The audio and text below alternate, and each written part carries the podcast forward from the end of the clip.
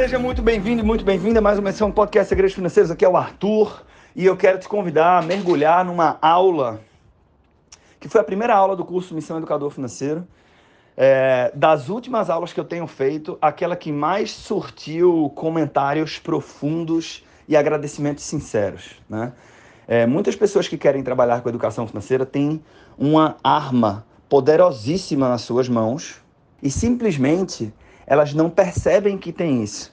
E, como eu falei na aula, esse simples ajuste no seu posicionamento pode ser responsável por fazer você faturar três, quatro, cinco vezes mais. Não é exagero, não é forma de falar. Isso aconteceu comigo com vários educadores financeiros próximos que eu conheço. Então, vamos nessa. Espero que você aproveite. Esse conteúdo vale ouro. E eu trouxe aqui especialmente para você que é ouvinte do podcast Segredos Financeiros. Ah, e se você não quer trabalhar com educação financeira, mas se interessa pelo mercado financeiro, se você gosta, acompanha ou admira algum influenciador de finanças, algum youtuber, algum educador financeiro, eu tenho certeza que você vai enxergar o mercado financeiro com outros olhos depois desse episódio. Vamos nessa!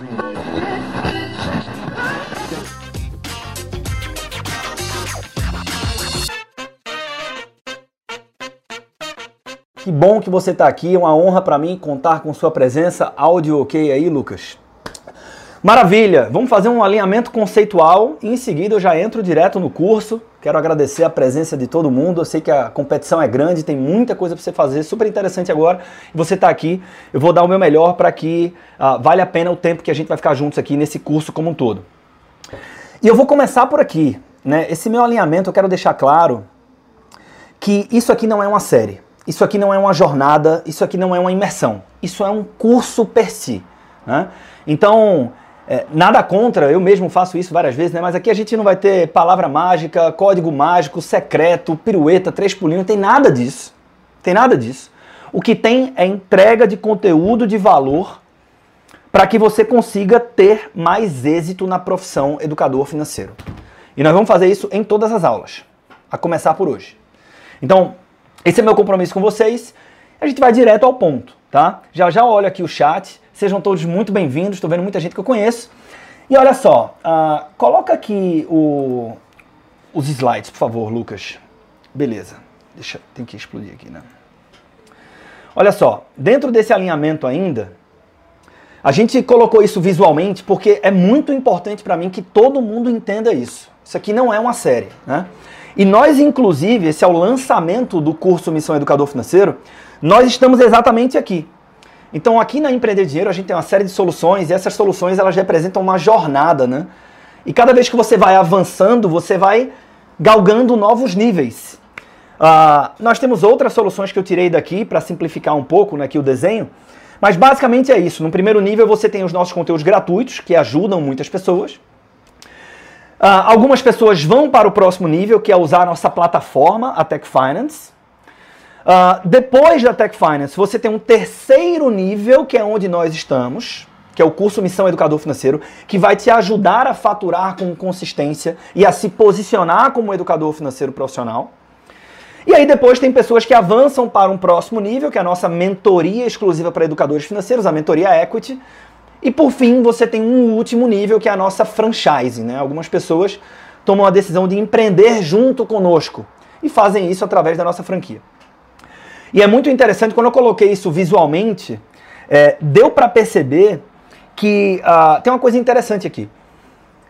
Esse nível que nós estamos agora, né, você está vendo aí pela imagem, eu até risquei porque está acontecendo gratuitamente esse curso hoje.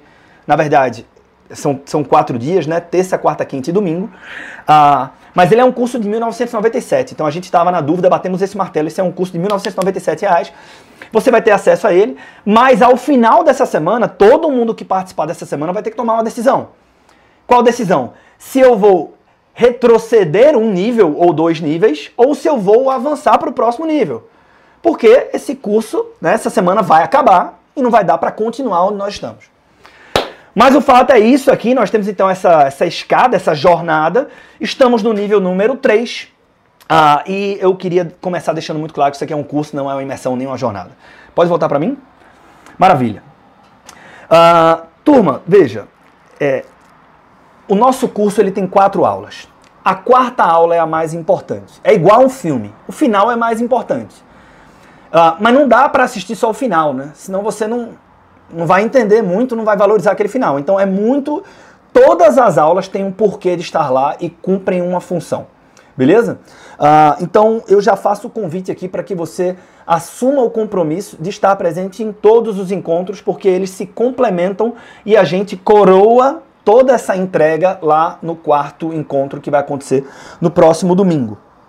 Vou explicar já já por que é que o lançamento do Missão Educador Financeiro está acontecendo nessa versão gratuita. Né? E essa preocupação que eu tive de mostrar aqui, inclusive o preço, é, é porque quando, o, quando você tem acesso a conteúdo gratuito, às vezes o meu comprometimento cai um pouco. Né? Então queria tornar, deixar todo mundo presente para essa oportunidade, né? para você ter essa consciência. Massa! Olha só, uh, eu tenho uma pergunta para a gente começar. E essa pergunta é a seguinte: você pode escrever no chat aqui no YouTube ou você pode responder para você mesmo ou você mesma. E a pergunta é: no seu trabalho atual, no seu trabalho atual, e a gente precisa de muita sinceridade aqui, tá?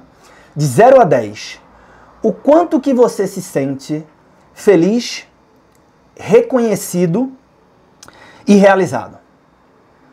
Sendo zero pouco feliz, pouco reconhecido, pouco realizado, e 10 muito feliz, muito reconhecido, muito realizado. De 0 a 10, como é que você se sente no seu trabalho hoje? Ou se você estiver desempregado, por exemplo, resgata como é que você se sentia, qual é a sua memória em relação ao seu último trabalho. Anota isso. De 0 a 10. Tá? Se você se sentir confortável, coloca aqui no chat. Ó, tem gente falando 7, tem gente falando 5, 5, 0, 0, 0, 0, 0, 3, 4. Olha só que coisa interessante, né? Eu vou falar mais sobre isso. E mesmo quem já trabalha com educação financeira, que é uma área apaixonante, e, e, e enxerga um número próximo de 10, a aula de hoje para você vai valer muito a pena. Tá? Você pode me cobrar isso. Por que, que eu estou perguntando isso? Porque eu realmente acredito que o nosso trabalho ele não deveria ser uma esfera abstrata. Ele não deveria se resumir a dashboard, indicador, demonstração financeira. Não deveria ser Bati meta, não bati meta.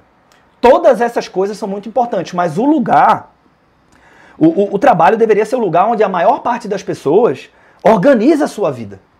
Onde a maior parte das pessoas obtém um senso de pertencimento. Onde a maior parte das pessoas busca por propósito e busca por influência. Eu acredito nisso e acho que a gente não precisa, não precisa romantizar essa história. É, pergunta, por que eu estou falando isso para esta audiência? Porque é muito razoável, isso é uma premissa minha, entender que, porra, quem tá num curso como esse à noite quer ter mais sucesso. Essa, essa é a pegada da nossa galera. Né? E aí, tem uma questão que ficou clara quando eu comecei a estudar uh, um livro de um camarada chamado Fred Kaufman. Né? Vou mostrar ele. Mas ele mostra uh, que a maior parte das pessoas quer ter sucesso, mas a maior parte das pessoas também usa uma estratégia equivocada para alcançar sucesso. Então, o que é que ele diz? Ele diz que o sucesso, assim como a felicidade, não pode ser buscado. E eu coloquei aqui a frase dele que para mim é sensacional. Volta, é, coloca aqui na tela, por favor. Maravilha. O sucesso é o efeito colateral da dedicação de alguém a uma causa maior do que si mesmo. O Steve Jobs, que todo mundo aqui conhece, ele falava uma coisa parecida, assim, pegando carona nisso. Né? Tem uma entrevista dele que ele diz assim: se você for olhar racionalmente o que é empreender, você vai ver uma atividade extremamente estressante e extenuante. Qualquer pessoa em sã consciência, se perguntar se você quer vestir esse chapéu, você quer empreender, dizer não. E por que que algumas pessoas conseguem passar por todos esses obstáculos? Porque estão trabalhando em prol de algo que é maior do que a si mesmo, em algo que dá sentido às suas vidas. Essa é a defesa do Fred Kaufman, esse cara é vice-presidente do LinkedIn. E tem um livro fantástico chamado Liderança e Propósito. Pois bem, infelizmente, e eu fiz questão de trazer isso aqui, porque infelizmente algumas pessoas acham que falar de propósito é perfumaria. Isso é muito maluco, por quê? Eu acho que é perfumaria falar desse assunto, mesmo tendo várias provas vivas todos os dias de que isso é muito relevante. E uma delas é que a maior parte das pessoas é infeliz no trabalho. Olha, olha, olha a média dessas notas que tem aqui no chat. E a gente também não vai ficar preso a essa amostragem, né? Eu trouxe essa pesquisa aqui porque ela é feita no Brasil e ela é bem recente, é de 2021. A SurveyMonkey mostrou, numa pesquisa que eles fizeram, que 90% dos brasileiros estão infelizes ou insatisfeitos com o seu trabalho. Olha que maluquice. Quando eu vi isso aqui, eu falei com uma amiga minha que trabalha na área de, de recursos humanos e tal, eu disse assim, velho, isso aqui tem que estar tá errado. A metodologia de pesquisa dos caras tem que estar tá errado. 90% eu disse assim, Arthur, foda-se. Se tiver errado e não for 90, for 80 e for 70, é muita gente infeliz, bicho. Então essa é a realidade da gente. E eu acredito que as pessoas deveriam sim buscar um trabalho no qual se sentem realizadas e felizes. E eu não acho que a gente tem que romantizar esse papo. Eu sou o cara que você mais que você mais ouviu falar de monetização, monetização, monetização. Mas a monetização sem, sem o sentido, sem propósito, ela vai ser algo vazio na sua vida. Eu tô falando para você que eu já vi esse filme. Então assim, o que é que significa trabalhar com propósito? Né? Tem uma história massa, massa. É, tem várias, na verdade, né? Tem uma do Christopher Wren, essa eu vou contar nos stories. Depois da live de hoje eu conto essa história. Mas a, a mais clássica, né? É, o, o presidente dos Estados Unidos, John F. Kennedy, em 1961, ele foi conhecer a NASA. E aí ele entrou na NASA e ele foi se apresentando para as pessoas. Ah, o que é que você faz aqui? O que é que você faz aqui? O que é que ele ouviu das pessoas? Ah, eu sou engenheiro disso, daquilo e tal, não sei o quê. Até que ele cruza com um zelador, estava esfregando o chão. Ele fala o seguinte: o que é que o senhor faz aqui? E a resposta do cara, que se tornou super famosa e, e postada e comentada, e eu estou aqui falando ela para você agora, foi o seguinte: eu estou ajudando a NASA a levar o homem à Lua. Esse cara entendeu o que o Fred Kaufman e, e o, que, o que essa leitura aqui, essa pesquisa, o que esses caras estão querendo nos dizer, e eu concordo muito com isso, é que independente da métrica financeira do que é ou não sucesso, esse zelador vai ser uma pessoa mais feliz. Porque ele entendeu e ele entregou sentido ao nosso trabalho. Ao trabalho dele, perdão. Arthur, por que você está falando isso para um grupo de financistas, empreendedores da educação financeira ou profissionais de finanças que estão. Sabe o que é que eu escuto direto? O que é que você faz no seu trabalho? Eu trouxe um exemplo aqui, né?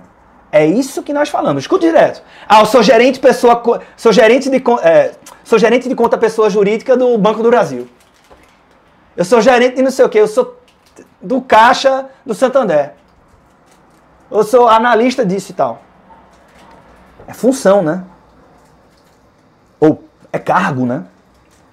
Então, talvez você não vá responder sempre que você está ajudando a levar o homem à lua mas eu sei que para muitos de nós não há clareza. E uma das provas disso é que eu não me sinto feliz, realizado e reconhecido no meu trabalho. Então, é, mais uma vez, Arthur, por que, é que você está tocando nisso? Por um motivo muito simples. Aqui, ó. Eu sei que quase, não vou falar quase todos, mas muitos de vocês. Passou? Vai passar Muitos de vocês estão aqui por conta disso, vieram para cá por conta disso. E a gente fez, inclusive, muitos anúncios falando aqui da nossa, do nosso curso, batendo nisso. Veio para aprender a alcançar o que a gente chama aqui de 725. O que é 725? 725 é uma faixa de faturamento que vai de, no mínimo, 7 mil reais, porque esse é o número que a gente persegue, até no máximo 25 mil reais, porque esse é o número que um dos nossos alunos conquistou executando exatamente esse método. Na verdade, foi 26 mil, a gente colocou 25 aqui para arredondar. Durante três meses seguidos, porque vender um mês é fácil. Às vezes alguém me ajudou, um amigo, não sei o que, não sei o que. Dois meses tem que ter muita sorte. Mas três meses seguidos normalmente representa que você aprendeu a fazer e você mudou de patamar. Então 7,25 é justamente isso. É a metodologia da gente para você faturar entre 7 e 25 mil reais com educação financeira por três meses seguidos ou mais. E muitos de vocês vieram para cá por isso. Vieram por isso, pelo, pela grana. Arthur, quer dizer que você não vai mostrar, então você não vai ensinar o negócio de faturar 7 mil e tal, não sei o que, que porra é essa? Vou. Vou. É óbvio que eu vou. No entanto, entenda que você vai fazer muito melhor. Você vai executar muito melhor. Você vai se aproximar muito mais do 25 do que do 7. Se você antes entender por que que você quer incluir isso na sua vida. Se você entender qual é o sentido por trás disso na sua vida. se você fizer isso, quando você receber o não, que faz parte, né? como eu falo para os nossos mentores lá, mentorados lá no grupo Equity, o sim é subproduto de vários nãos. Então, quando você recebeu o não, o que Steve Jobs falava de você vai conseguir enfrentar isso porque é desconfortável, você consegue porque tem sentido por trás. O que é que eu vou ganhar? Eu sempre respondo essa pergunta. Você deve estar aí pensando, porra, vale a pena eu ficar aqui, tem não sei o que para fazer e tal, são quatro dias. O que é que você vai ganhar ao participar do curso Missão Educador Financeiro? Você vai aprender um processo, um método para você faturar no mínimo 7 mil reais por mês com educação financeira? Vai. Você vai aprender como contornar objeções reais de clientes reais, de pessoas reais, na hora que você for tentar vender educação financeira para elas. Ah, mesmo que você ainda não seja uma autoridade no assunto, vai também. Na terceira aula da gente, quinta-feira, eu só vou falar disso praticamente. Vai ser uma masterclass sobre objeções e vendas. Mas, é, o que eu quero te entregar aqui é mais do que isso. O que eu quero te entregar aqui é isso aqui além do aspecto financeiro, eu quero te dar a base, o alicerce, para que você prospere, não só no aspecto material, no aspecto financeiro, mas no aspecto mental, vocacional, muito vocacional, e até espiritual, se você quiser. O que eu tenho a te oferecer é muito mais do que os 7 mil reais por mês. É muito mais valioso do que isso. Então, assim, ó. Arthur, isso é importante para mim? Cara, eu acho que é. Olha essa pesquisa aqui do Instituto Gallup. Ter um propósito e sentido na vida aumenta o bem-estar, a satisfação com a vida, melhora a saúde mental, fortalece a resiliência, diminui as chances de depressão. E essa própria pesquisa chegou na conclusão que, em contraste, a busca resoluta por felicidade torna as pessoas menos felizes. Que foi o que o Fred Kaufman falou, né? A busca resoluta por sucesso tende a fazer as pessoas menos bem-sucedidas. O sucesso é um efeito colateral de alguém que se doa a uma causa maior do que a si mesmo. Então, porra, eu acho que sim, eu acho que sim. Isso, inclusive, nos leva a uma conclusão. Nós, educadores financeiros que gostamos tanto de falar da história da corrida dos ratos, será que a gente está saindo dessa corrida dos ratos? Ou seja, se você só corre atrás do dinheiro, probabilisticamente você vai continuar preso na corrida dos ratos. Não tem nenhuma garantia disso, né? mas provavelmente é isso que espera aquele que corre apenas atrás do dinheiro, né? seguindo toda essa lógica aqui que eu estou apresentando para você.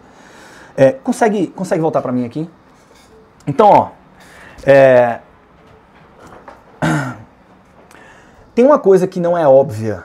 É que quando você chega nesse, nesse estágio de trabalhar por propósito, de trabalhar por uma causa, por algo que você acredita, você acessa uma versão sua que é uma versão que ela é muito mais inteligente, é o mesmo você, mas ela é muito mais inteligente, ela é muito mais é, disposta, ela é muito mais enérgica, ela é muito mais criativa do que você jamais imaginou que você poderia ser.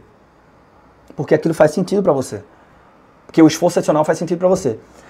O Fred Kaufman, que eu comentei, é, eu vou colocar aqui uma leitura dele muito lúcida. Coloca aqui uma leitura dele muito lúcida. Tá cortando um pedacinho aqui, mas eu vou ler para você, tá? Uh, ele disse o seguinte: uma compensação é um pacote de acordos.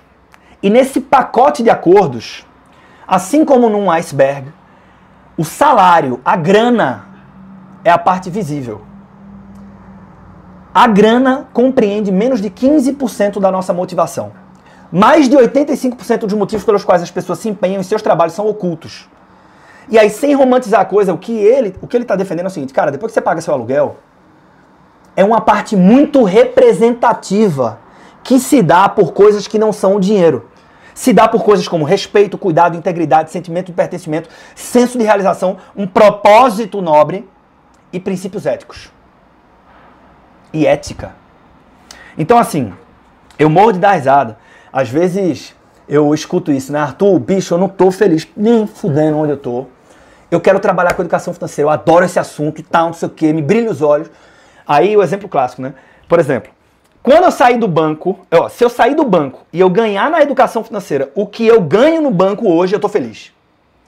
E quando as pessoas me falam isso, elas estão trazendo um argumento racional. Eu quero preservar a minha renda para preservar minha qualidade de vida. Mas eu dou risada por dentro, né? Porque eu sei que quando isso acontecer, ela não vai ser tão feliz quanto, ela vai ser muito mais feliz. Né? Um, exemplo, um exemplo é a Ana Luísa, que é franqueada nossa aqui na Empreender Dinheiro, que é mentora né, da mentoria, é mentorada da mentoria Equity. E a última vez que eu conversei com esse, sobre esse assunto com ela, ela me disse exatamente isso. Ela disse assim: quando eu trabalhava no banco, trabalhava no Santander, eu acho, não lembro. Quando eu trabalhava no banco, Uh, e outra coisa, estamos entre adultos aqui. Eu vou mencionar algumas instituições financeiras ao longo do nosso papo, inclusive alguns educadores financeiros, tá? E tudo vai ser baseado em fatos reais, eu vou chegar lá. Ela, ela dizia o seguinte: meu sonho, eu queria sair do banco. Ela queria sair do banco.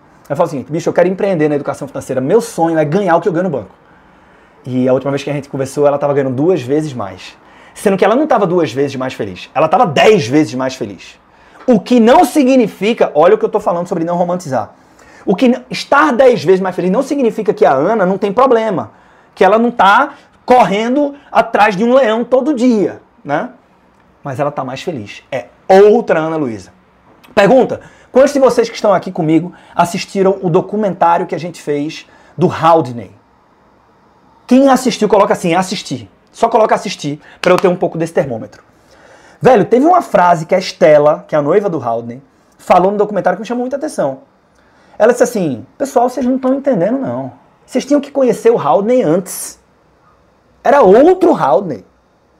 É isso que acontece quando a gente encontra o propósito e a gente consegue monetizar ele. E a gente consegue monetizar ele. Então, assim, nós teremos invariavelmente dois grandes grupos aqui. Dois grandes grupos. O primeiro grupo é a galera que veio pela grana.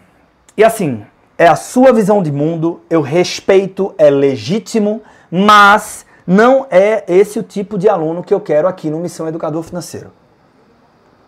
Isso não é discurso. Este curso, ele foi desenhado e ele é dedicado às pessoas que acreditam na transformação através da educação financeira.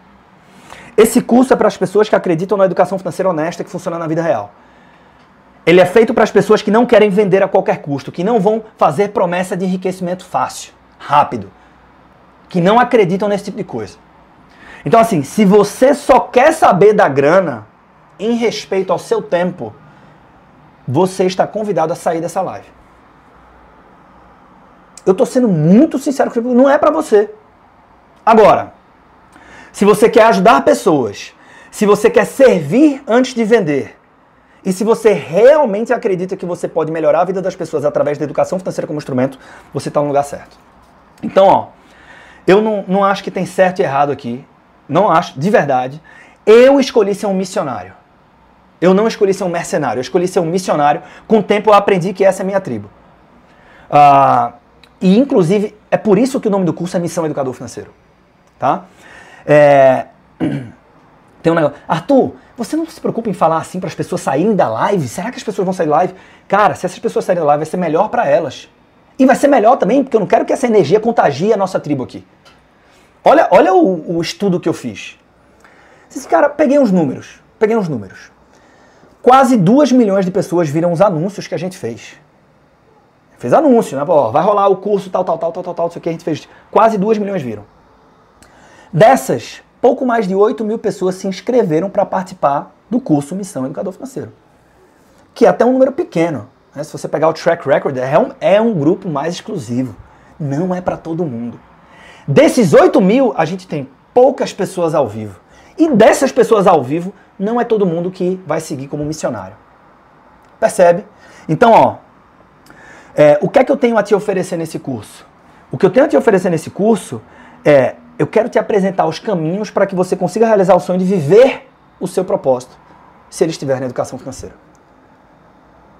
E como consequência disso, a gente vai tornar esse processo bastante lucrativo, porque tem que ser. Nessa altura do campeonato, eu quero saber quem é missionário junto comigo. Eu realmente estou muito interessado em conhecer, saber quem é a galera que acredita no propósito. Então, ó, vou colocar um link aqui, um link aqui. E esse link é o link do grupo de WhatsApp dos missionários. O que é que vai ter lá? Cara, é um grupo onde eu vou estar muito mais próximo desse grupo, onde eu vou mandar presentes exclusivos para esse grupo. Inclusive amanhã vai uma palestra presente pancada para esse grupo, amanhã de manhã. Onde eu vou colocar materiais exclusivos, porque eu quero tratar melhor quem for missionário como eu. Eu quero estar mais próximo dessa galera. Então, ó, vou dar aqui agora, vou tomar um gole d'água. 30 segundos, tá o link aí. Clica nesse link, entra no grupo, volta aqui e bota hashtag missionário. Só para eu saber se a gente tem pessoas que pensam dessa forma aqui também. Tá? Entra lá no grupo, 30 segundos de pausa. Você entrar lá, entra, só entra, só confia, entra no grupo. Volta para cá e coloca hashtag missionário, que a gente vai junto aqui. Tem um pequeno, ó. Super tô dentro, eu, eu, eu. Palmas, like, like, like. É, adoro essa sua posição, também penso assim. Verdade, muitos vão desistir e é isso. Tá tudo bem desistir, tá tudo bem caminhar. Não tem que forçar a barra para ninguém, né? Missionário, missionário, muito bom, muito bom, muito bom. Vamos nessa.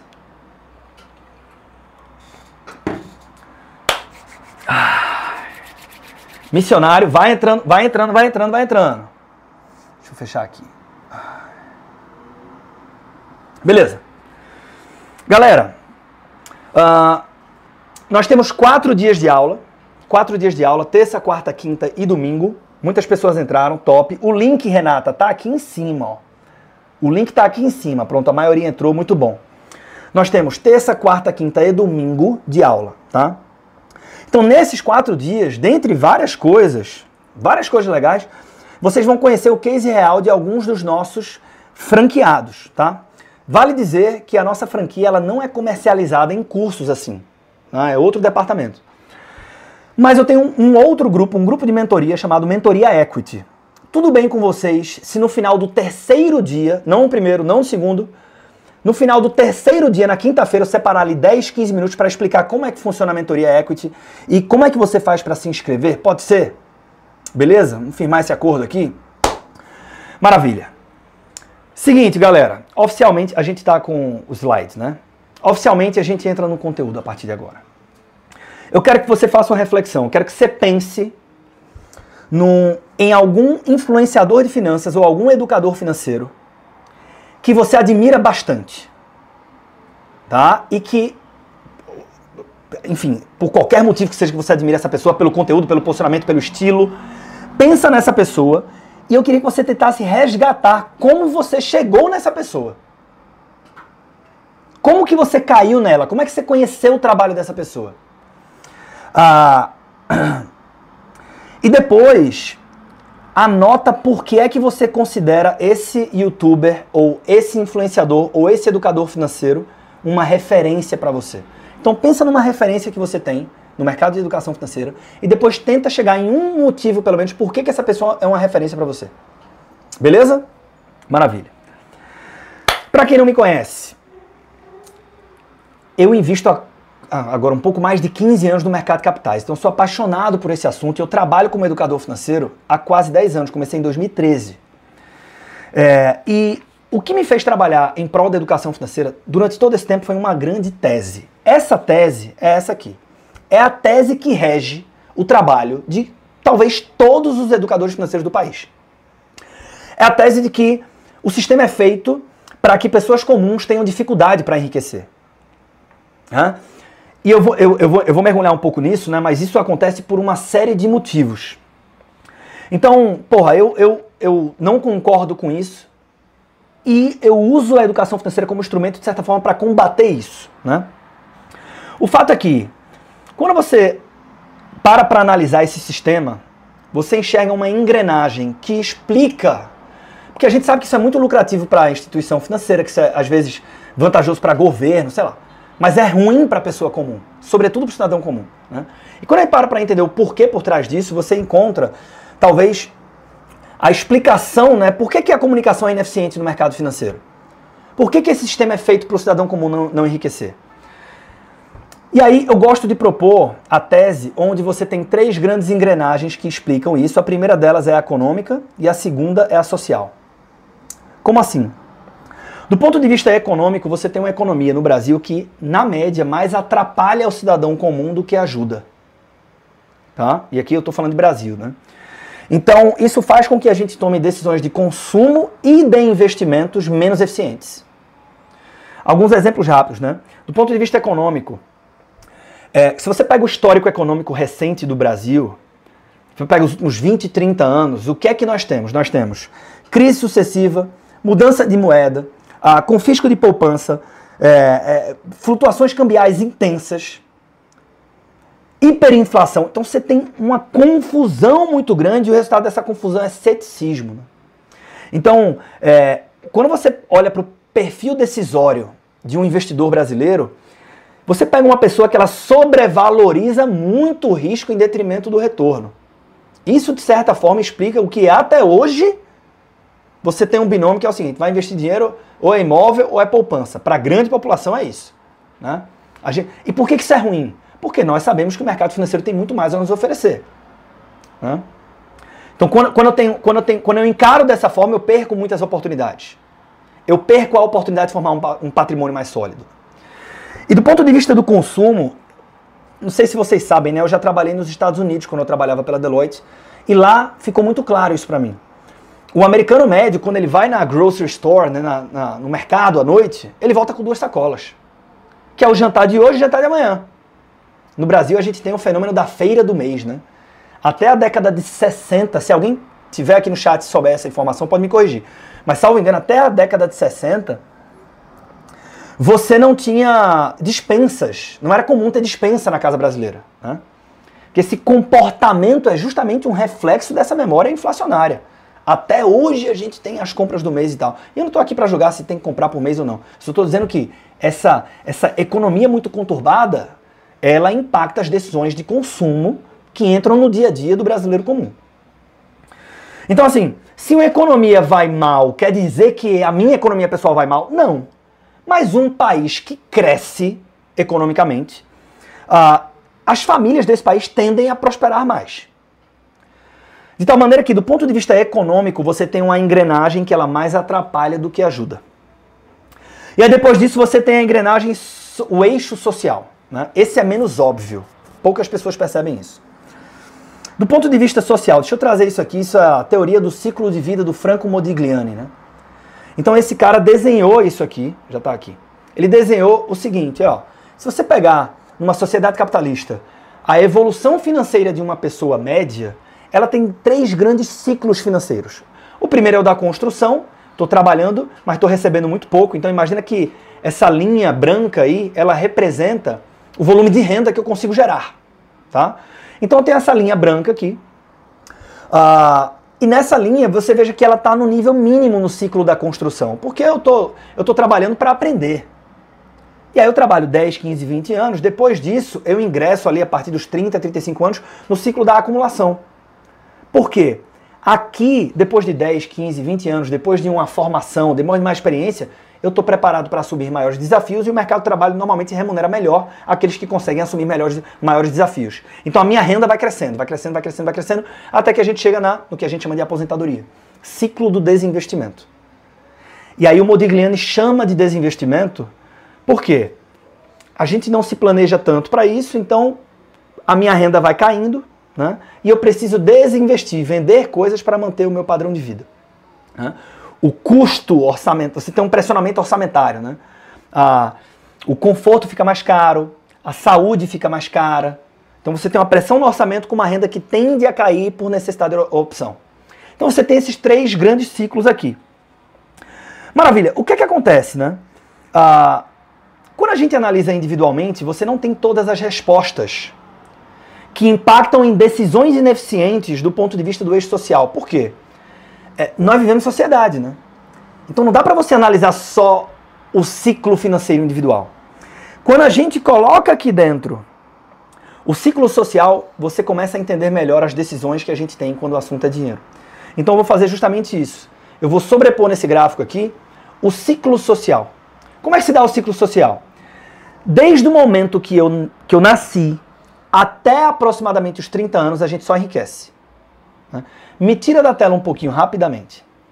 Tá vendo? Ó? Do momento do meu nascimento, imagina que esse eixo vertical é a quantidade de dinheiro que, você, que a sua família gera. Tá? Então, do início até mais ou menos 30 anos, você vai enriquecendo, enriquecendo, só vai subindo. Volta para mim.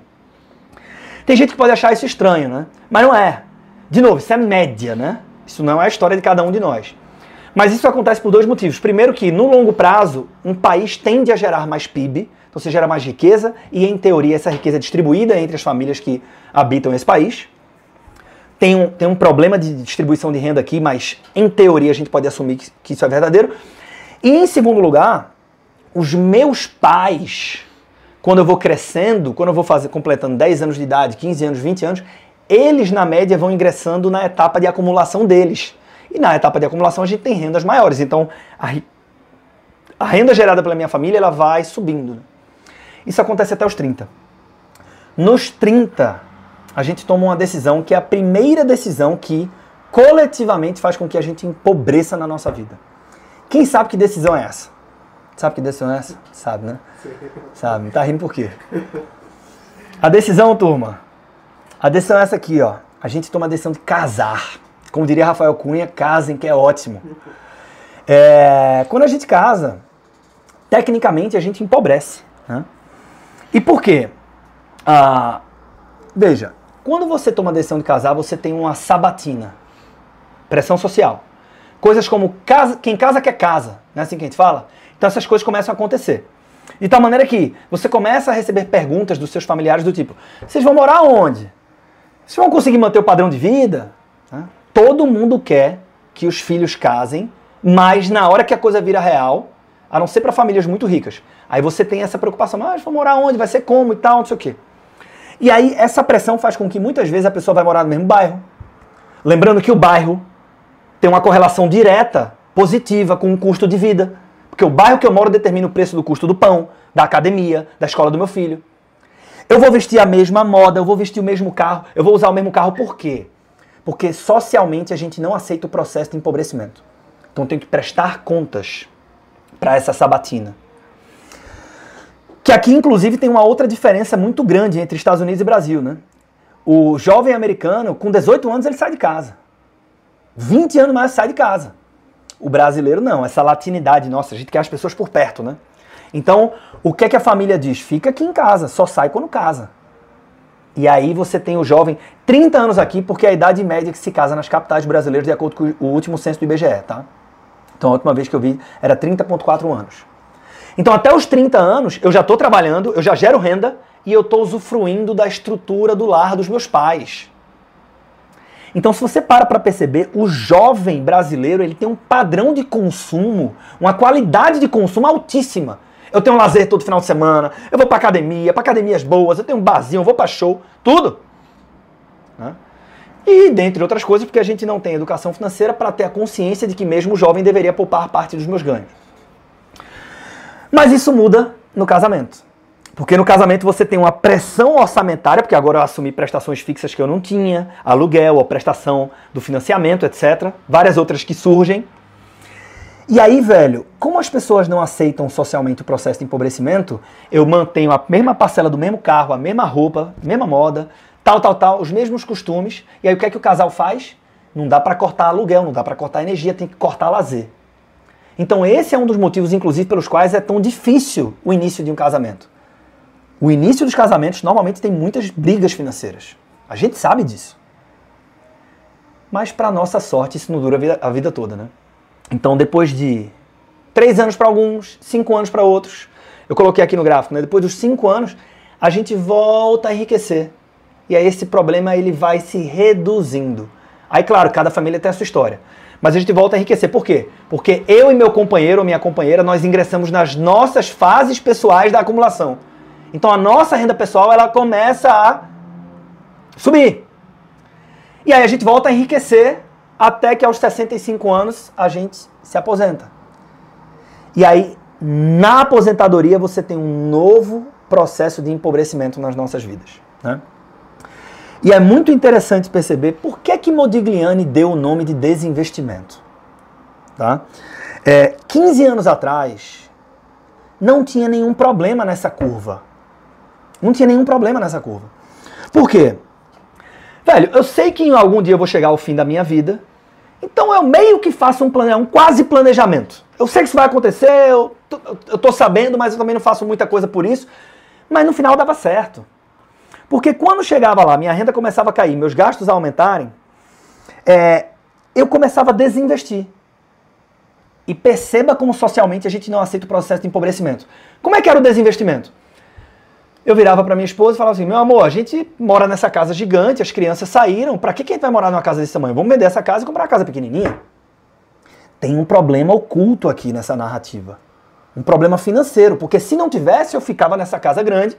Pô, na minha velhice, velhice alto lá, né? Porque com 65 anos, hoje você tem um maratonista. Mas, porra, nessa fase da vida eu ficava num lugar mais espaçoso, mais confortável, pegava um quarto, fazia um cinema, outro quarto botava de brinquedoteca pros netos e assim vai. Outro exemplo, meu amor, para que, que a gente tem esse carro importado? Vamos vender, compra um carro popular, mais simples, a gente só vai até ali, a gente não viaja mais. Tem um problema oculto aqui. Se eu pudesse, porra, eu ficava num carro mais confortável, uh, mais tecnológico, blindado, dependendo da cidade. Né? Então, a gente vai fazendo esses desinvestimentos e eles eram suficientes para financiar um padrão de vida digno até os 75 anos. Né? Ah, e eu estou falando de 75 anos porque é quando nossa expectativa, se você voltar algumas décadas, era por aí. Agora nossa expectativa de vida é pouco mais de 90 anos. E aí o que é que acontece? Esse quase planejamento, esses desinvestimentos não são mais suficientes para manter a dignidade até o final da vida. Então, quem é que é acionado na hora que falta a grana? Os filhos. Os filhos são convidados a financiar a falta de planejamento dos pais. Eles fazem isso com o maior amor do mundo, porque são os pais. Mas a gente não pode isolar o fato de que, quando eu faço isso, eu estou diminuindo a minha capacidade de acumular patrimônio na minha fase da acumulação. Ou eu estou diminuindo a minha capacidade de consumir, a qualidade do meu consumo, porque eu tenho menos dinheiro disponível já que eu estou financiando a falta de planejamento dos meus pais. Consequência disso tudo, se a gente segue o ciclo da vida e os pais vão partir primeiro, né? porque quando você fala de planejamento financeiro, em algum momento você tem um final da vida. É, quando existe uma herança que é muito rara no Brasil, ela evapora. É, por quê? Porque você tem um sistema de, recompensa, de, de, de recompensa ali, de compensação muito grande. Quando tem uma, uma, uma herança, ela evapora, e quando não tem, você também entra num padrão de consumo ali que é meio que, cara, já que eu passei esses anos sem poder fazer tudo o que eu quis, agora é a hora de eu cuidar mais de mim. E aí as pessoas não se preocupam com o seu planejamento a longo prazo e adivinha, quando elas menos percebem, não tem mais tempo para recuperar esse tempo perdido. E aí,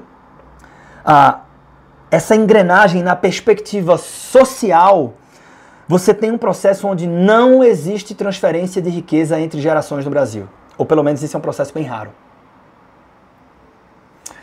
Sendo que nós temos ainda aqui, ó, um terceiro eixo nessa engrenagem, que é justamente o eixo educacional. Esse que para mim é o pior, né? Porque aqui que fica evidente a história da ignorância programada, ou a, ou a ignorância financeira programada. Né? A gente não recebe educação financeira, a gente não aprende a lidar com o dinheiro. No máximo, a gente tem um instrumento que é a mesada, que na maioria das vezes é mal aplicado, nem ensina a criança a poupar, ensina a gastar e mal, porque não tem nenhum objetivo vinculado. Então, do ponto de vista educacional, a gente simplesmente não recebe instrução e por conta disso você, o cidadão médio, ele nem percebe tudo isso acontecendo. Ele nem se dá conta de todo eh, esse processo da, da ausência da, da, transferência de riqueza entre gerações, né? de todo, ele nem enxerga isso. Então, qual, qual que é a grande tese? Né? A grande tese é que os educadores financeiros servem como um instrumento de, de lucidez. A educação financeira, e eu acreditei nessa tese, é o instrumento através do qual profissionais vão levar lucidez, vão levar consciência financeira para que as pessoas tomem decisões financeiras melhores. E se você olha ali aquela engrenagem, porra, eu não tenho autonomia sobre a taxa de juros. Mas se eu sou educado financeiramente, eu posso lidar melhor com a taxa de juros, eu posso usar os juros ao meu favor. Eu não tenho controle sobre a inflação, mas eu posso proteger meu patrimônio da inflação. Eu não tenho controle sobre as pressões sociais, mas eu posso né, me relacionar melhor com elas e assim por diante. Então, você tem com, com a cultura da, das redes sociais e o fenômeno mobile e tal, nos últimos anos, uma explosão de educadores financeiros. Surge uma profissão que são pessoas que vão. Eu estou trazendo aqui, a gente sabe que não se trata apenas dos influenciadores, mas eu estou trazendo a imagem deles aqui porque todos nós conhecemos, né? Essas pessoas aqui eu sei que a maioria de nós aqui conhece. Então eu disse assim, cara, Eu até tô aqui, é porque eu tô me cobrindo. Não, tá, tá, tá tranquilo, tá tranquilo. Assim, tá aqui o Lucas Pitt, o Thiago Negro, o Serbasi, a Bea, a Natália Arcuri e vários outros que a gente poderia colocar aqui. Eu vou mencionar outros aqui na nossa prestação. Então, o que é que eu fiz? Eu acreditei nessa tese. A educação financeira é o instrumento através do qual a gente vai fazer pessoas comuns terem sucesso financeiro e terem uma vida melhor. E eu batalhei e trabalhei em prol dessa tese. E trabalhei, trabalhei, trabalhei, trabalhei. E quando você trabalha muito dedicado a algo que você acredita, corre o risco de você encontrar algum resultado. E foi exatamente isso que aconteceu com a gente. A gente começou a ter alguns resultados. Então no começo era muito duro, foi ficando menos duro, foi ficando menos duro, continua muito duro, mas o, o, curso de uma pessoa virou um curso de várias pessoas. Daqui a pouco você tem centenas de alunos, milhares de alunos e assim vai. Daqui a pouco a gente começou a fazer cursos presenciais para um monte de gente. Então a gente foi tendo resultado.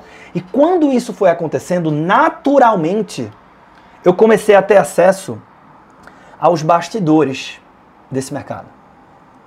Eu comecei a ter acesso aos profissionais que eu mais admiro, que lá atrás eu nem imaginei que eu poderia trocar com esse pessoal. E quando isso aconteceu, eu tive uma puta de uma surpresa e não foi positiva. Eu me senti exatamente assim. Quantos de vocês sabem que filme é esse? Coloca aqui no chat. Quem sabe que filme é esse?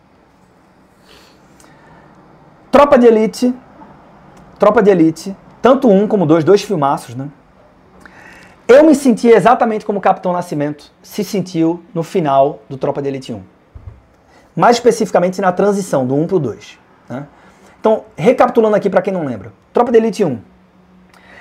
É, o Capitão Nascimento ele tinha um entendimento muito claro de que havia um problema, que havia um sistema, uh, e que esse, esse problema estava nas facções criminosas que ficavam nas favelas do Rio de Janeiro. Então, o problema de segurança estava nas, nas facções, estava nas favelas, e ele combateu esse problema com unhas e dentes. E ele combateu, ele trabalhou duro, trabalhou duro, ele começou a ter resultado. O que é que aconteceu? Olha a similaridade. O que é que aconteceu quando ele começou a ter resultado? Ele foi reconhecido. E aí ele ocupou ah, uma posição de. Como é que chama?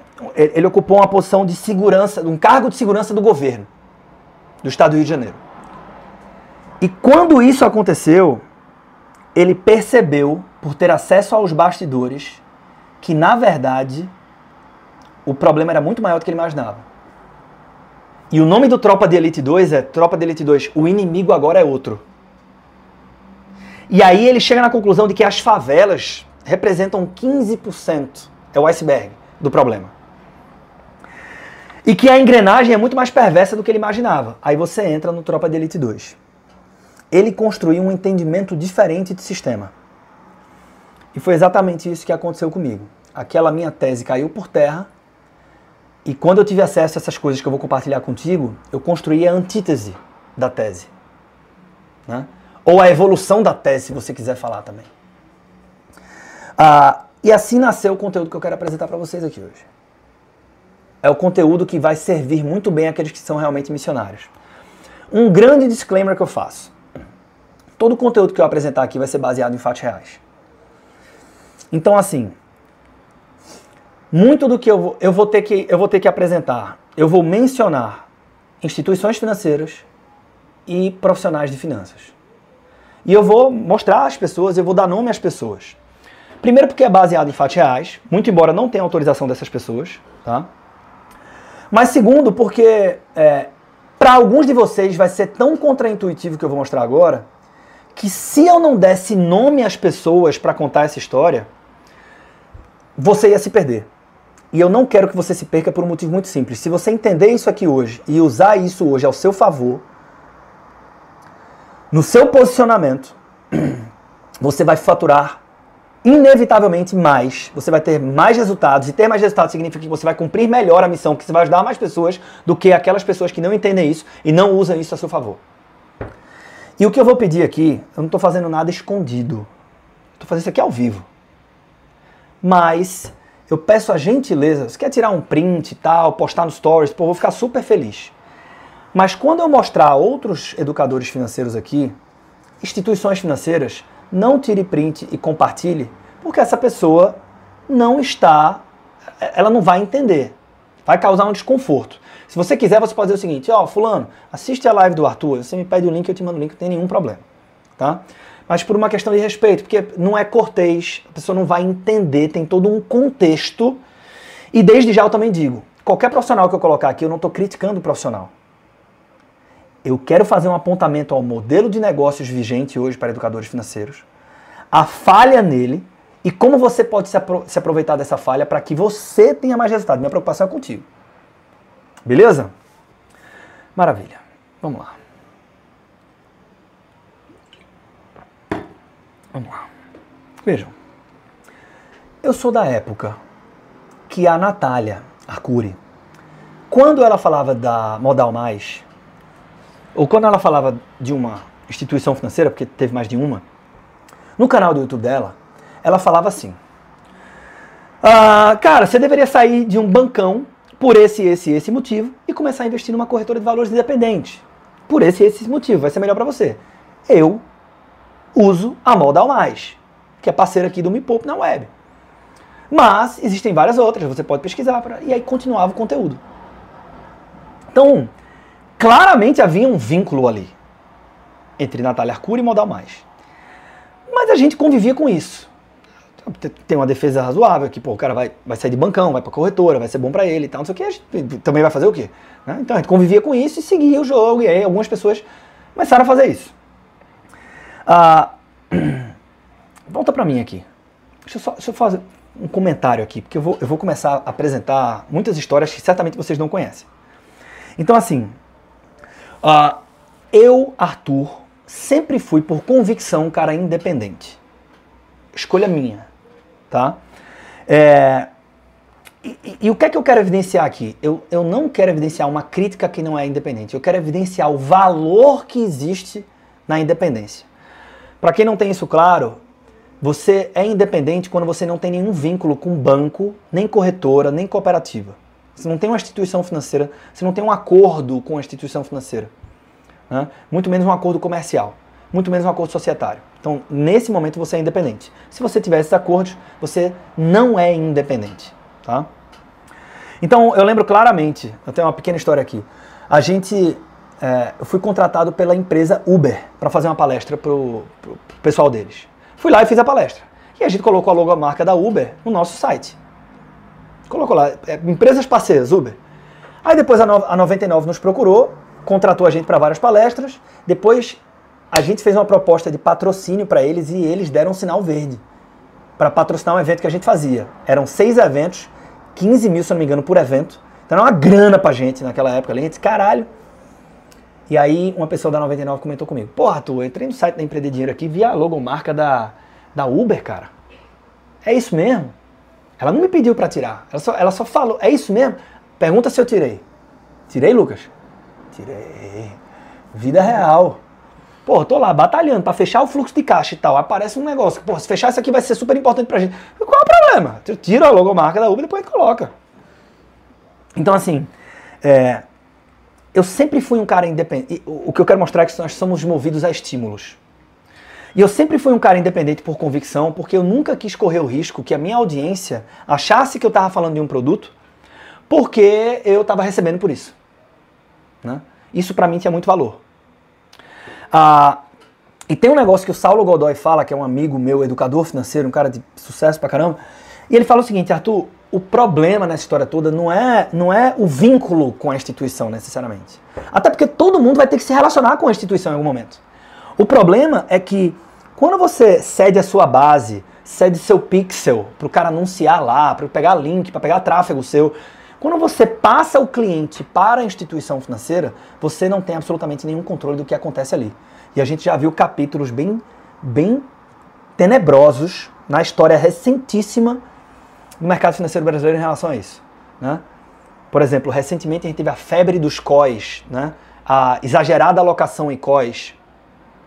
Vamos falar disso. Mas uh, eu, eu, lembro, inclusive, que o, o Tiago Reis teve uma conversa dele com, com o Tiago Negro, que ele questionou o, Tiago Negro dizendo assim: caralho, de que adianta você se isentar dessa discussão das COIs? É, teve uma época que esse assunto estava bem aquecido, não sei se vocês lembram. De que adianta você se isentar dessa, dessa discussão? Porque Tiago foi um dos caras que comprou a briga, né? Ficou batendo em core. Se você sabe que o cliente, quando ele chega na corretora, os caras estão fazendo um estrago e recomendando carteira para quem é leigo, para quem está começando com 50, 60, 70% de alocação e COI, porra. Né? Mas enfim, é, eu vou voltar para a história. Eu vou voltar para a história. Falei de COI aqui, eu voltando. É, isso fica muito. Por exemplo, imagina que eu acredito que ter uma conta lá nos Estados Unidos e ter parte do meu patrimônio lá fora é saudável. Beleza. Agora, na hora que eu recebo por cada conta que é aberta na Avenue, será que eu não vou pesar a mão? Será que eu não vou Será que eu não vou eu não vou eu não vou exagerar um pouco dizendo que todo mundo se não tiver conta lá nos Estados Unidos tá fudido e vai morrer atropelado? Não sei, né? Então, é, é, a defesa aqui é que, bicho, nós somos movidos a estímulos e eu prefiro me manter, preferi me manter independente até hoje. Massa. Então, assim, de novo, Arthur, você está criticando o cara que não é independente? Não. Por enquanto, eu só quero deixar muito claro que existe valor na independência. E aí, volta para cá. Como eu estava falando, eu sou um cara independente, mas definitivamente eu não represento a média da indústria. Tá? Definitivamente eu não represento a média da indústria. E eu quero mostrar esse fenômeno, como é que ele se deu. Importante.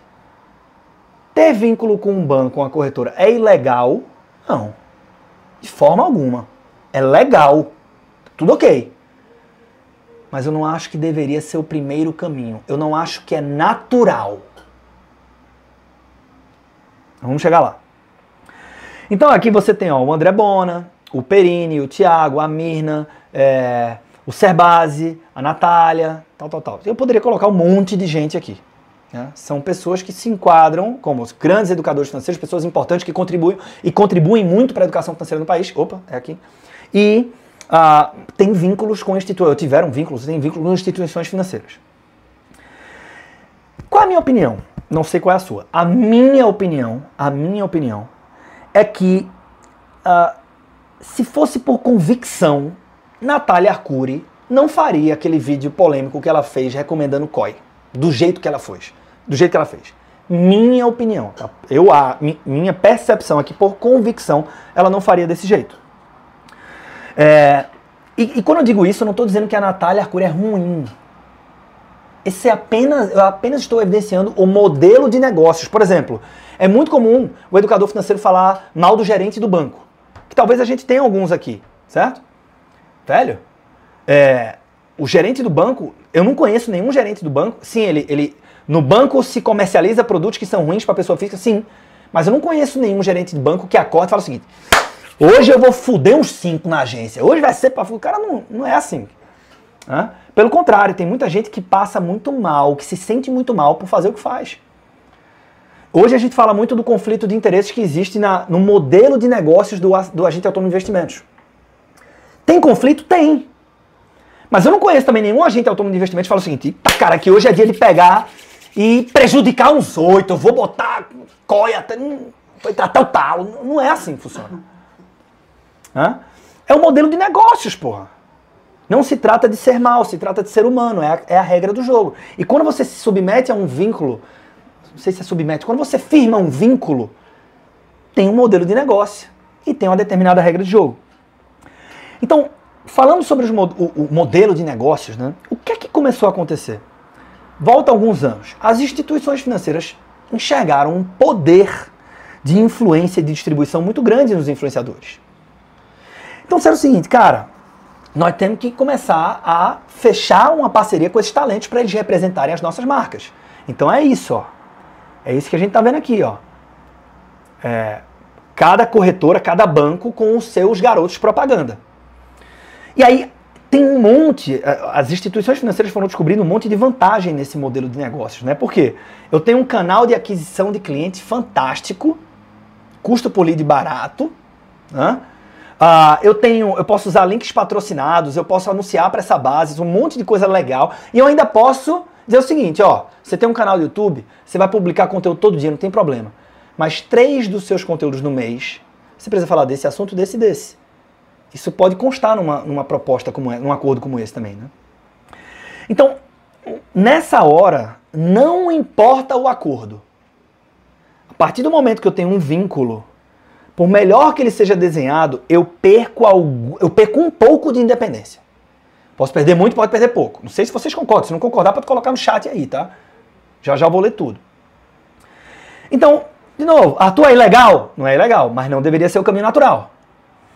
Ah, e aí esse, esse modelo se, se mostrou tão rentável que começou uma busca por talentos, que é o seguinte, aquela história de ah, invista numa corretora de valores, eu uso a Modal Mais, você pode pesquisar, tem várias no mercado. Isso acabou. O negócio começou a ficar escancarado, declarado. Então você vê, por exemplo, ó, a André Bona agora faz parte do nosso time, BTG Pactual Digital.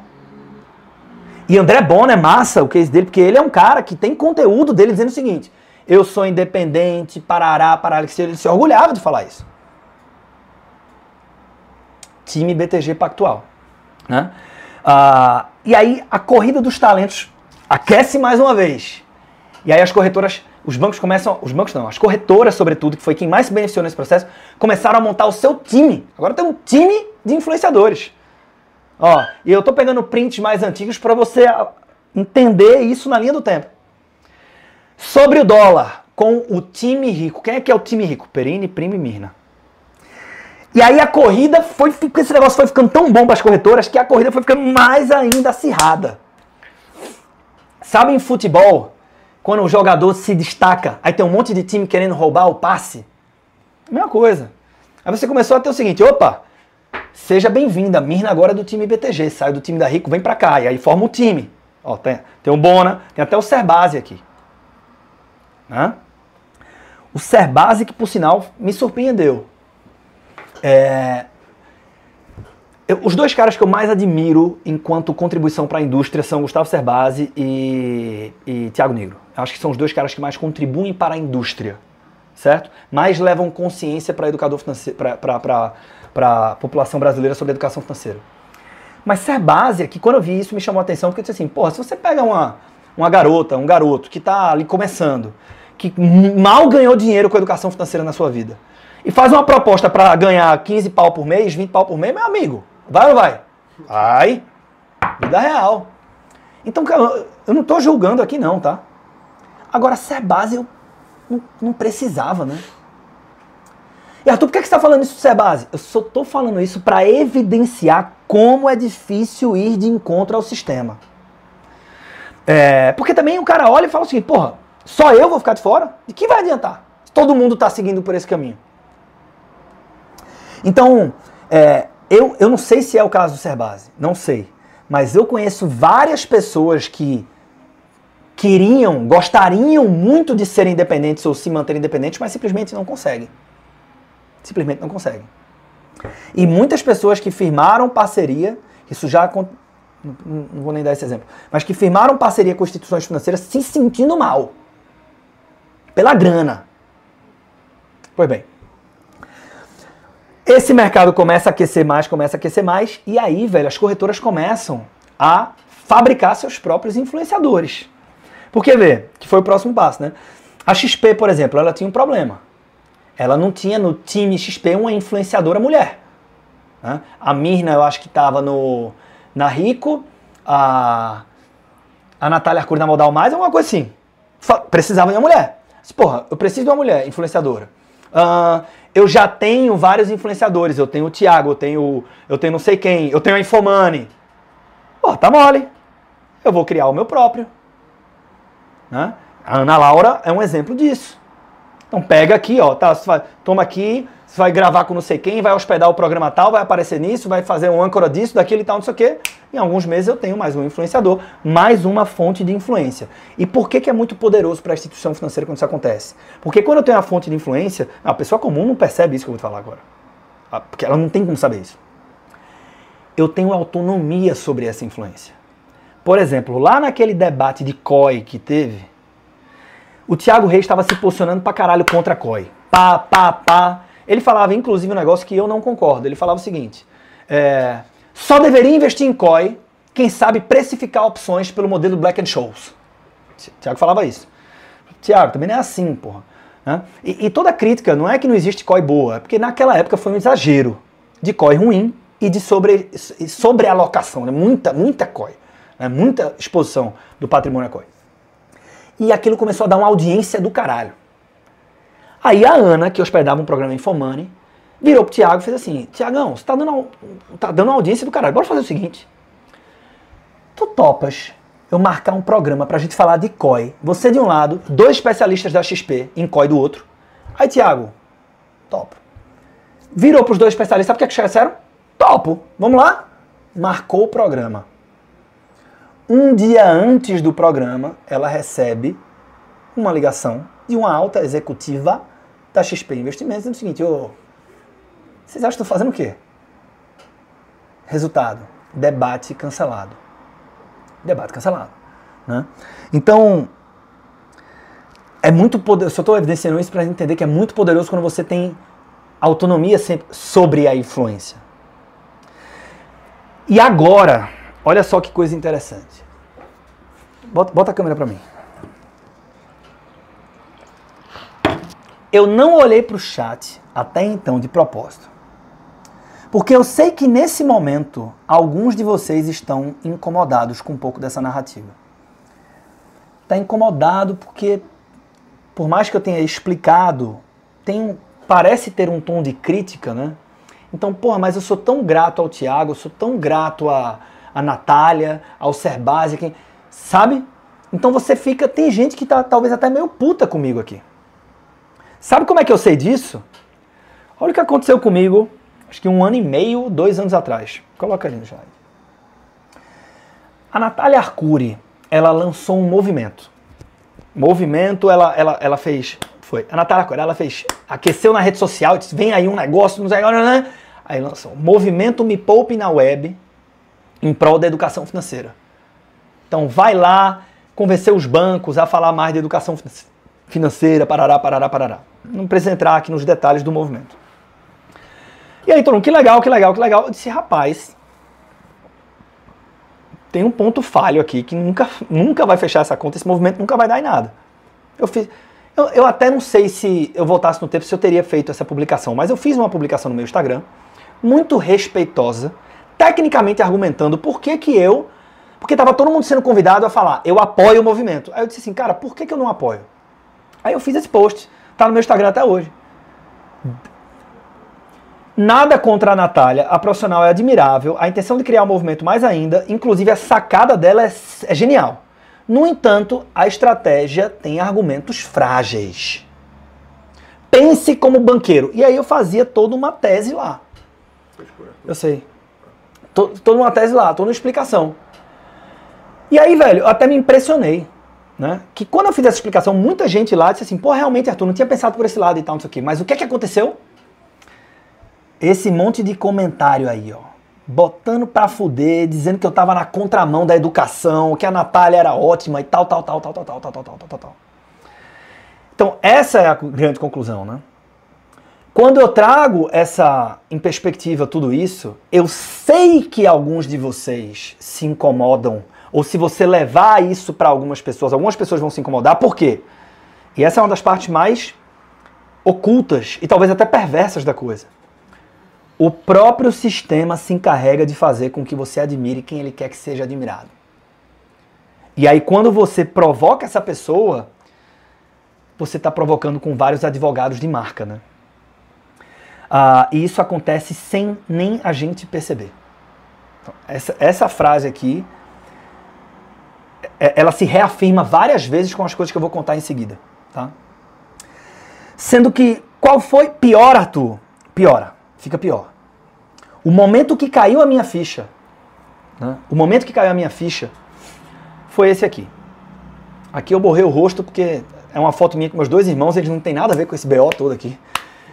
Então eu borrei o rosto deles aqui. Né? Sou eu, meus dois irmãos.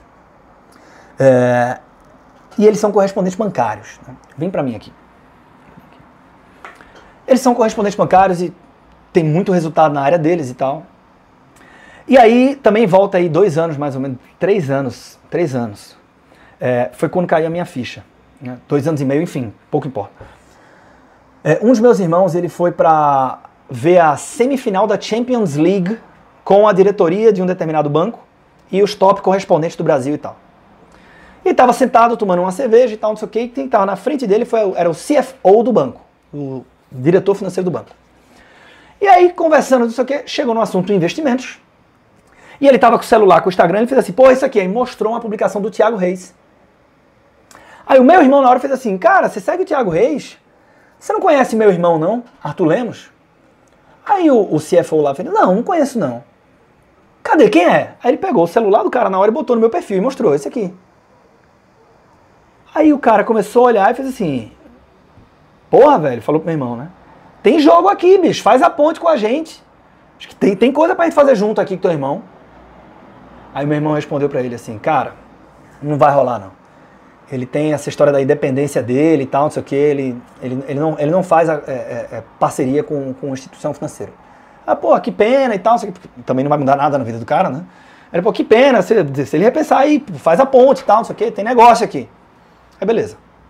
Acabou a Champions League, não sei o que, meu irmão volta para Recife.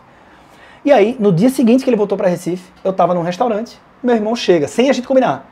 Eu disse, e aí, caralho, tá aqui, tá com quem? Ele, sozinho. Eu disse, pô, então senta aqui. E a gente começou a conversar, como é que foi a viagem? Aí ele contou essa história para mim. Quando ele contou essa história para mim, eu fiz assim, é, realmente, não ia dar em nada. Os caras iam fazer uma proposta, eu sou independente, convicção e tal, tudo certo. E aí na hora que eu falei isso, velho, ele falou um negócio que eu não esperava. Ele disse assim: Arthur, bicho, eu sei dessa tua parada da independência, mas, meu irmão, pense, velho. Pense, porque cavalo selado não passa duas vezes no mesmo lugar. Eu, caralho. E ele sabia que eu já tinha recusado é, proposta de instituições financeiras antes, porque eu converso muito com ele. Aí, o que passou na minha cabeça ali caiu uma ficha que eu disse assim, puta que pariu, bicho. Porque, veja, o meu irmão, meu irmão, pô, meu irmão de sangue, é um cara que eu tenho certeza que quer o meu bem. E aí ficou muito claro que na cabeça dele, ir bem na minha profissão era ter acordo com uma instituição financeira. Essa era a visão das pessoas do, do que significava sucesso, ter sucesso na minha profissão. Aí eu, caralho, velho. Volta pro slide, por favor.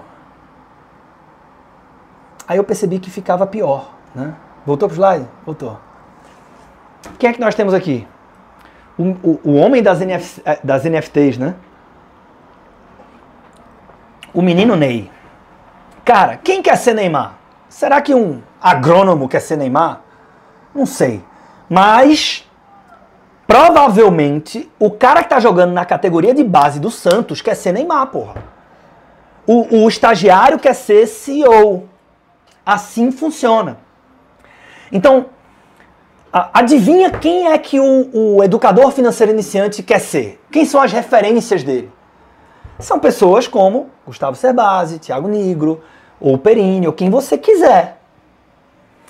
E aí, o que é que a gente começa a perceber? É que, meu irmão, no nosso mercado hoje, todas as referências, ou quase todas as referências, têm vínculo com a instituição financeira.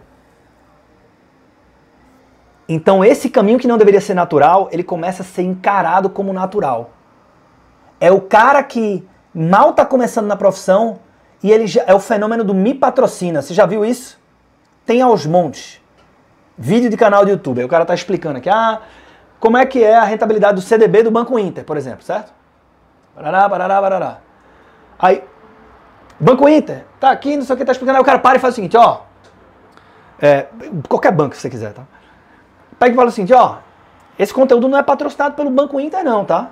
Mas, ô, pessoal do Banco Inter, se vocês estiverem assistindo aí e quiserem patrocinar aqui o meu canal, pô, por favor, hein? O, o, o é, é, pra ele, é o caminho natural, é óbvio. Ele nem percebe que está ferindo a independência dele quando ele fala isso. Ele não tem nem consciência disso.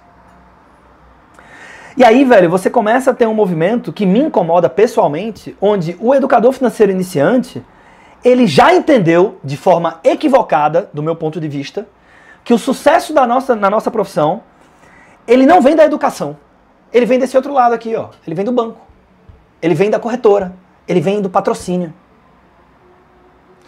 E uma das provas que eu tive disso, que mexeu muito também comigo, depois que eu fui montando esse, esse quebra-cabeça, né? Isso foi em 2018 em Brasília.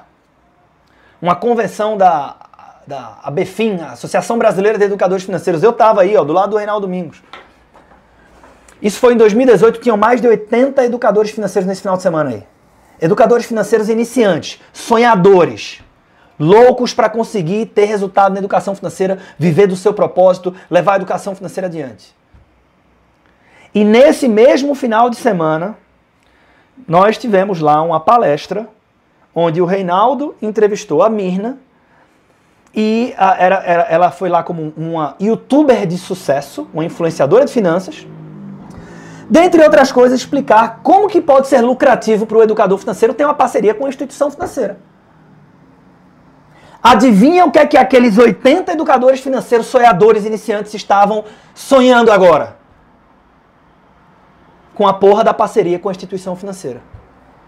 De novo, é legal não, mas era para ser contranatural. Não era para ser o primeiro caminho. Até porque, probabilisticamente, encarar isso como primeiro caminho é bem ruim como estratégia, tá? Depois, hoje nós não vamos falar isso. Mas bem ruim como estratégia. Então, velho, qual é o sonho do educador financeiro iniciante? É o, é o patrocínio. Arthur, fica pior? Fica pior. Fica pior. Ah, de 2018 para 2019, a gente quase faz uma união societária, né? entre Suno e empreender dinheiro. É, que não foi para frente. E foi ótimo para Suno, foi ótimo para empreender dinheiro, relacionamento contínuo. Eu sou muito grato ao Tiago Reis. Né? Aprendi pra cacete com o Tiago Reis. Foi muito importante a aproximação da gente para a própria empreender dinheiro. Mas o fato é o seguinte: a pergunta que não quer calar é: porra, meu irmão, porque veja, é legítimo que a, a população ela tenha consciência do que é que é independência, do que é que não é. É, e não é para deixar de consumir conteúdo daqueles que têm vínculo com instituição financeira. É porque, porra, bicho, eu devia saber isso para saber que, ó, quando, quando, quando o Lucas estiver falando de mindset, de planejamento, tudo bem. Mas quando ele estiver falando de produto financeiro, tem que colocar um filtro adicional aqui, porque tem um estímulo por trás. É justo com o público, né? Então, eu disse, porra, ninguém vai falar disso. Cadê os grandes independentes? Porque quase todo mundo que influencia tem vínculo, mas tinham alguns que não tinham. Por exemplo, o Thiago Reis. Tipo, o cara tem uma mega influência e tal. Pô, por que que, Thiago, por que, que você não se posiciona? Muito simples. Bicho, se eu já sou grande, por que, que eu vou comprar essa briga? Essa, pelo amor... E ainda tem outra coisa. Caras como o Thiago Reis fazem até hoje parceria com muitos desses influenciadores, né? Então ah, eu vou fingir que não vejo aqui. Então não é nem fingir que não vejo, talvez seja um tempo pesado, mas eu não vou. Essa não é. Não vou entrar nessa bola dividida aqui, meu irmão. Tanto que ah, nessa época que a gente estudou, né, juntar, é, é, unir as empresas e tudo, era mais uma aquisição da Suno, né? Mas enfim, eu troquei muito com o Thiago na época.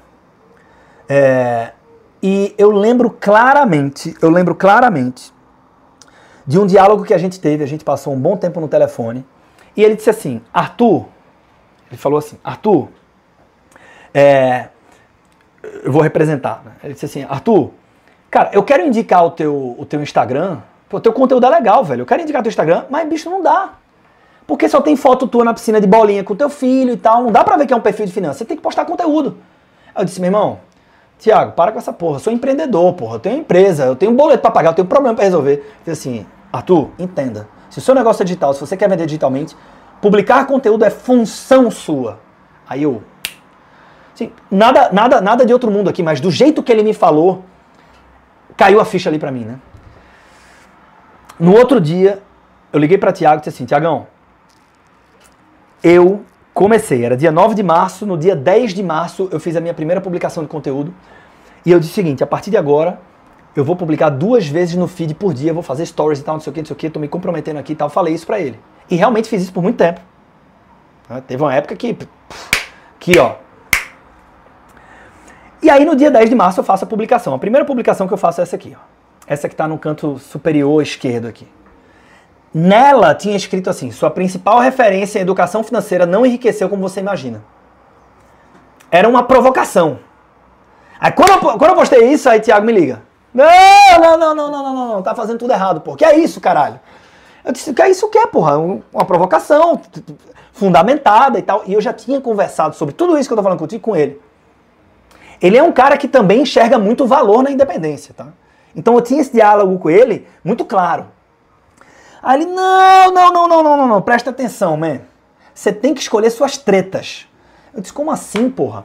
Ele disse assim, bicho, olha o que eu faço. Aí tá alguns prints aqui. Caralho, veja, treta, polêmica é bom porque atrai atenção. Rede social é isso, precisa de temperatura, tá? Mas você tem que escolher a treta que você vai ganhar, caralho. Porra, se o sistema faz com que você, o público admire quem ele quer que seja admirado, adianta de que bater nos influenciadores maiores, porra. Só vai tomar cacetada, caralho. Ó as brigas que eu compro. Bancão, pirâmide, produto ruim, poupança, COI. É briga ganha, caralho. Eu só compro briga ganha, tá aqui, ó. Vou falar de Santander, não sei o que, não sei o que, não sei o que. Não tem. Aqui, ó, polêmica, audiência, mas eu não. Não tem advogado de marca. Só tem os caras que trabalham lá, não tem nenhum problema aqui. Agora, se você for falar, ou provocar, ou evidenciar para o grande público tudo isso, porra, você vai. O exemplo do que aconteceu na Natália Arcuri, no post que eu fiz, né? Você vai, vai comer serro. Comer serro. Foda-se. Comer ferro, serro, serra. Comer serra. Comer serra. Então, cara, presta atenção, Arthur. Aí eu disse assim, bicho. É... É, inclusive eu lembro que ele falou assim: tem um político que eu, eu, eu, não gosto do cara, mas eu jamais vou falar isso na rede social. Por quê? Porque tem advogado de marca. Essa briga eu não compro, porra. Agora, para falar de poupança, tá beleza. Aí tá, aí tá do cara, pirâmide, porra, tá do caralho. Aí ele falou isso pra mim e disse assim, Tiago, pelo amor de Deus, eu não tenho nenhuma intenção de falar mal dos caras, até porque isso não seria nem inteligente da minha parte, não é isso. A minha defesa aqui é por uma transparência maior para a pessoa física comum na ponta. Então, alguém tem que se posicionar. Ele falou assim: beleza, alguém vai se posicionar, essa pessoa vai nascer um dia que não seja você. Caralho. Então, qual é a configuração que a gente tem, né? Vem aqui para mim, por favor. Você tem uma configuração onde muitas pessoas tomam decisões de investimentos amparadas em conselhos que acontecem dentro das grandes agências bancárias, nas corretoras de valores independentes também, que a gente sabe que esses modelos são diferentes, mas ambos têm conflitos de interesses. É, e você tem muitas pessoas que acham que estão livres disso, mas que têm a sua decisão muito influenciada pelos grandes educadores financeiros, que têm vínculo, a grande maioria deles. Né? Então, é, o grandão não quer se posicionar porque ele não quer comprar essa, ele não quer entrar nessa bola dividida. É, o pequeno nem percebeu isso e ainda está pedindo patrocínio ao Banco Inter. E o pequeno mais atento que percebeu, ele não fala nada. Por quê? Porque ele está sonhando em fazer collab com um grande. Como é que eu vou indiretamente trazer um conteúdo que pode incomodar alguém que pode me convidar para gravar um vídeo que vai mudar a história do meu canal? Aí eu. Outra coisa, se eu falar mal de instituição financeira, quer dizer que nunca vou receber uma proposta de patrocínio. Então, ó, esse último exemplo aqui é só para mostrar a robustez do sistema. Porque eu estou falando de grandes nomes conhecidos, né? Olha isso aqui. Provavelmente a maioria de vocês não conhece esse cara. Esse é o professor Moreta. Ele vai propositalmente para os cursos de investimentos em ações assim. Né? Ele mesmo fala: sou baixinho, gordinho, bermuda, ninguém dá nada. Ele quer quebrar essa seriedade do mercado financeiro. É, figuraça, excelente professor, já deu aula na B3, no educacional lá da Bolsa e tal, e já foi professor da Empreender Dinheiro. E o Moreta, Moreta era um cara independente. Era um cara independente. Ele me contou a história eu estava uma vez conversando sobre isso com ele, e ele me contou a história de, de uma palestra. Ele recebeu a, ele recebeu a demanda de um, mandar um orçamento para seis palestras para uma grande seguradora. Que é a seguradora banco, vai. E ele disse assim: Porra, falou com a sócia dele na época, Cíntia. Eu acredito nesse produto, é um produto de previdência que tem renda variável dentro e tal. Eu topo fazer uma palestra. Aí a Cíntia fez assim: a gente vai cobrar quanto? Porra, sei lá. É a seguradora tal, né? Cobra caro aí nessa porra. Seis palestras em uma hora e meia. Ah, quanto e tal? São uns seis mil por palestra? São seis de uma vez, né? Caralho, vamos botar uns 80 então, arredonda pra cima aí, 80 mil seis palestras. Aí ela disse, beleza. Quando ela tava confeccionando a, pro- a proposta, disse assim, Arthur, bateu um insight na hora, assim. Disse, Ei, é a seguradora tal, porra. Bota 160 mil aí. Aí eu falei, por que 160 mil, Moreira? Ele, não sei, deu na telha, 160 mil. Aí Cíntia fez assim, caralho, 160 mil, a gente vai perder a proposta, óbvio, porra. Ele disse assim, bicho, bota essa porra. E qualquer coisa a gente inventa uma história e fecha nos 80, que é o que a gente queria em primeiro lugar e tá tudo certo. Resultado, 160 mil, seis palestras, mandou a proposta, o que é que volta? De acordo. De acordo. É, Moreta, é, só pra você entender como é difícil resistir ao sistema, né? E a minha defesa não vai ser para você necessariamente não ter vínculo. Olha só. Como assim, Arthur? Chega lá. Moreta hoje não é mais independente. E eu tô falando isso porque ele me falou isso. E esse era um cara, esse é um cara que ele lamentou por não ser mais independente, né? Ele tem um braço de educação, tem agora um escritório vinculado à XP e tal, não sei o que, ele perdeu a independência dele. E no caso dele, eu sei que machucou. Com tudo isso, eu quero passar um vídeo aqui, e eu quero que você fique muito atento a esse vídeo, usando como referência tudo isso que eu te mostrei até então.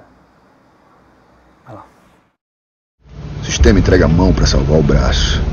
O sistema se reorganiza, articula novos interesses, cria novas lideranças. Enquanto as condições de existência do sistema estiverem aí, ele vai resistir.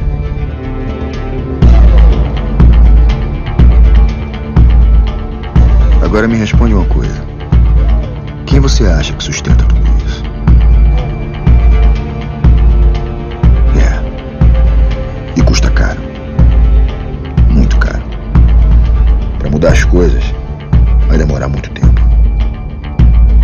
O sistema é foda.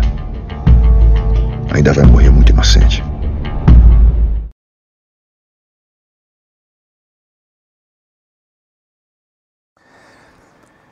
Senhoras e senhores, não é à toa que existem tantos profissionais altamente gabaritados que cedem a sua independência.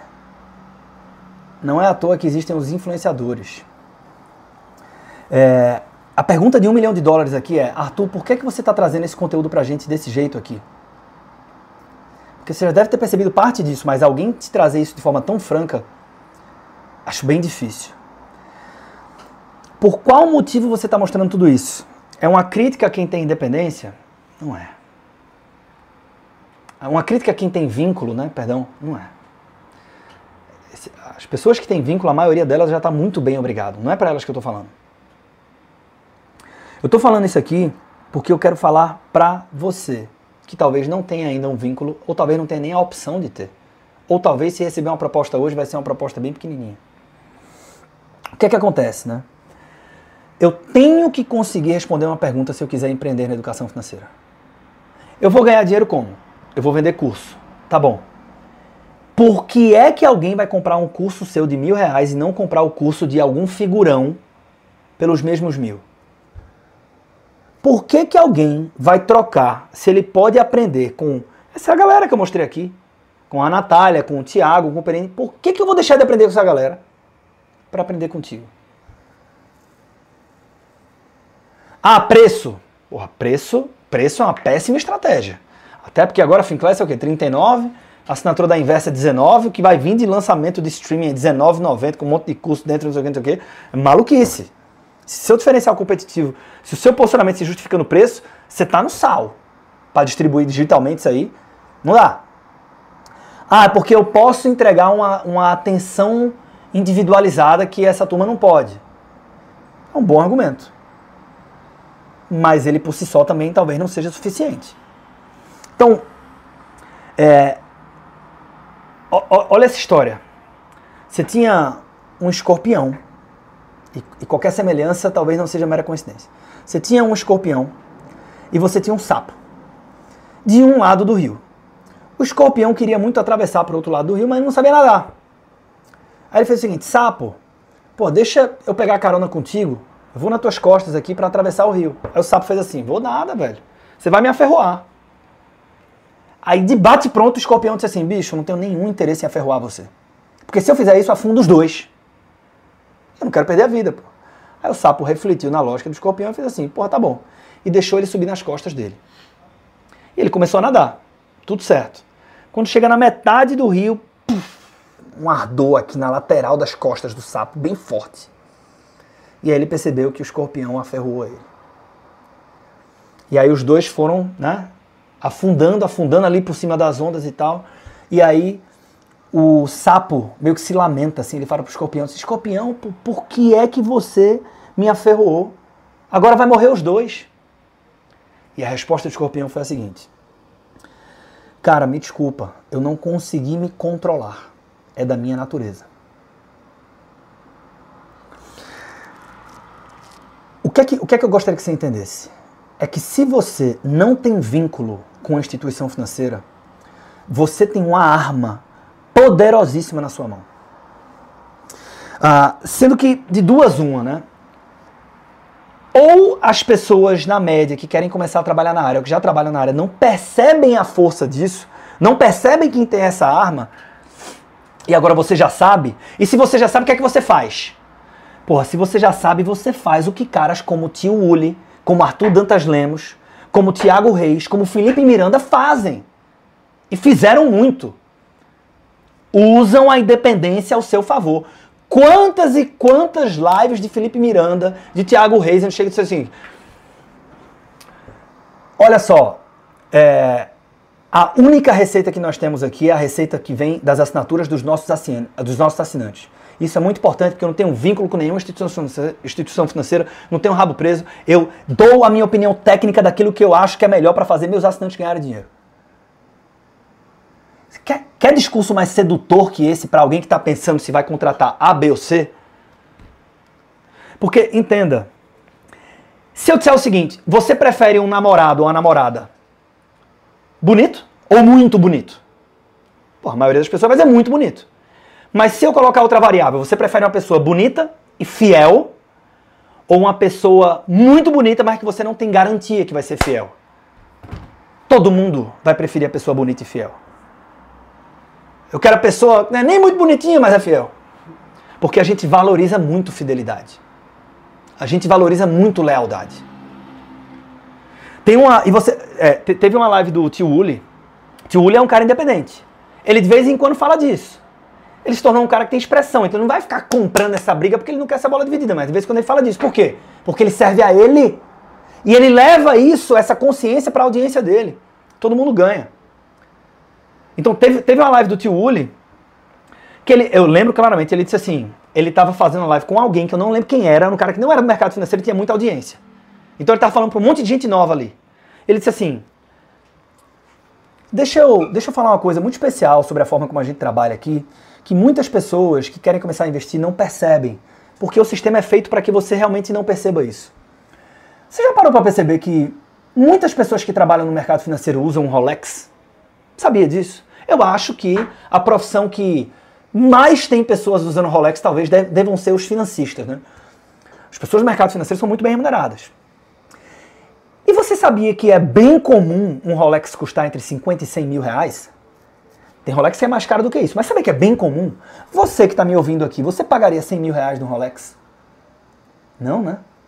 Parece uma loucura pagar 100 mil reais no relógio, né? Talvez você não tenha nenhum carro de 100 mil reais. Pois é. Como que você acha que essas pessoas compram esse Rolex? A desinformação financeira, ela favorece muito as instituições financeiras. Então, quando você investe num produto financeiro ruim, isso normalmente é muito lucrativo.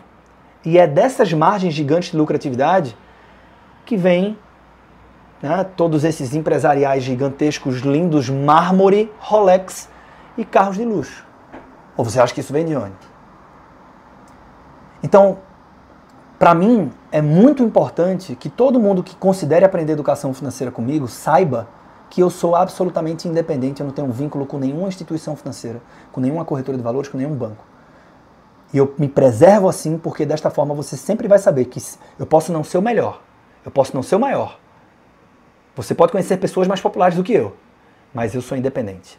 Significa que sempre que eu emitir uma opinião, sempre que ele é aconselhar de alguma forma, eu estou falando aquilo que eu entendo que é melhor para o seu bolso. sem nenhum estímulo para fazer nada diferente disso. Como é que eu brigo com o maior? Assim. E esquece a briga. Imagina que você encontra com uma pessoa que nunca ouviu falar de ninguém. Você tem duas opções: apresentar os seus serviços sem evidenciar a independência e evidenciando a independência. E as pessoas adoram o segundo caminho porque a gente adora a lealdade e fidelidade. Então, de duas uma. Ou as pessoas não percebem e não usam essa arma ao seu favor, tá? E agora você sabe como usar. Acabei de te mostrar como é que você usa isso. Ou elas têm medo de usar essa arma. Por quê? Não dá pra falar de independência, senão nunca vão me oferecer um patrocínio. E eu sou o cara que quer o patrocínio, porra. Ou pelo menos eu quero receber a proposta para tomar essa decisão. Ou então como é que eu vou falar disso? Nunca vão me convidar para gravar um vídeo. Eu vou ficar de fora, né? Vão me excluir. Então, de novo, não tem certo e errado aqui. Mas você deveria entender que o caminho natural é pela educação. Eu vou mostrar como é que a gente faz isso. E que não necessariamente você vai ser excluído. A gente é muito egoísta, né? Acha que tá todo mundo olhando pra gente. Pelo amor de Deus. Bota o slide. Bota o slide. Não é porque o, o André Bona. Outro slide. Botou? Não é porque o André Bona, nos vídeos dele lá atrás, lá atrás, anos atrás, falava eu sou independente, falava com orgulho disso. É por conta disso que o BTG Pactual, que o Banco BTG Pactual vai deixar de fazer uma proposta pro André Bona, porra. E se ele quiser aceitar, ele é um adulto, ele vai. Não é porque o Felipe Miranda usou pra cacete esse argumento que eu te falei agora da independência que o Banco BTG deixou de comprar o Grupo Universa. Não é porque o próprio Tiago Reis, que também fez a mesma coisa várias vezes, várias vezes, várias vezes, porque isso cativa o assinante, isso cativa o cara que está pensando em se tornar assinante, isso cria o fã de marca. E não é por isso que a XP não se tornou sócia. Não é porque de vez em quando o tio Uli falava de independência que o Thiago deixou de convidar ele para gravar um vídeo no canal do YouTube.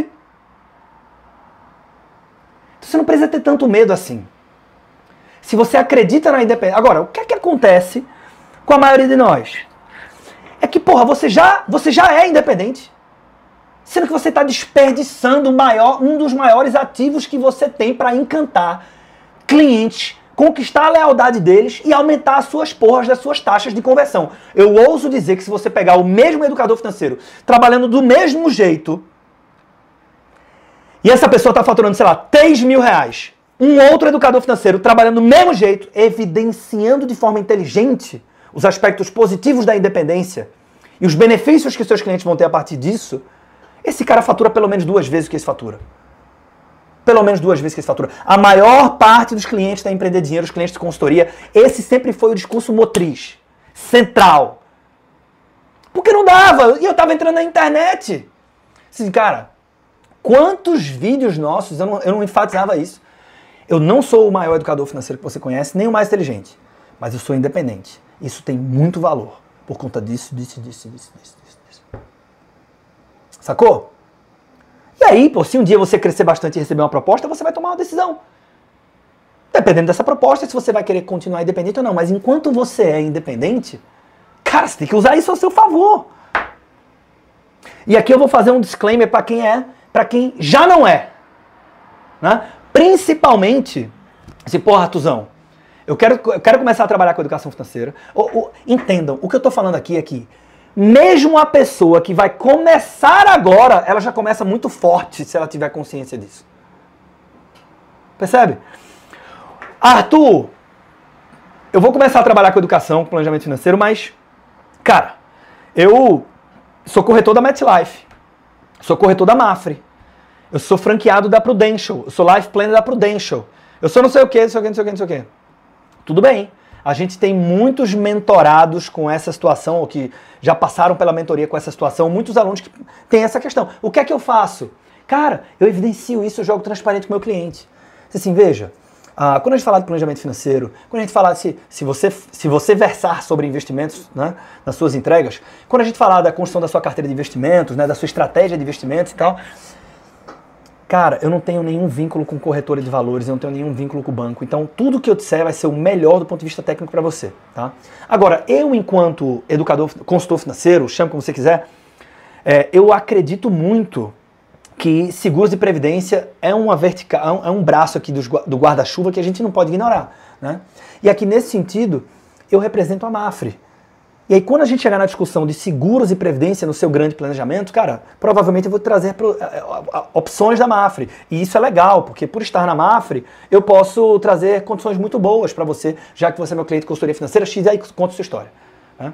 Então você perde a força do cara que é 100% independente, mas isso não significa que você está fora do jogo. Beleza? Qual é a, qual é a antítese, então?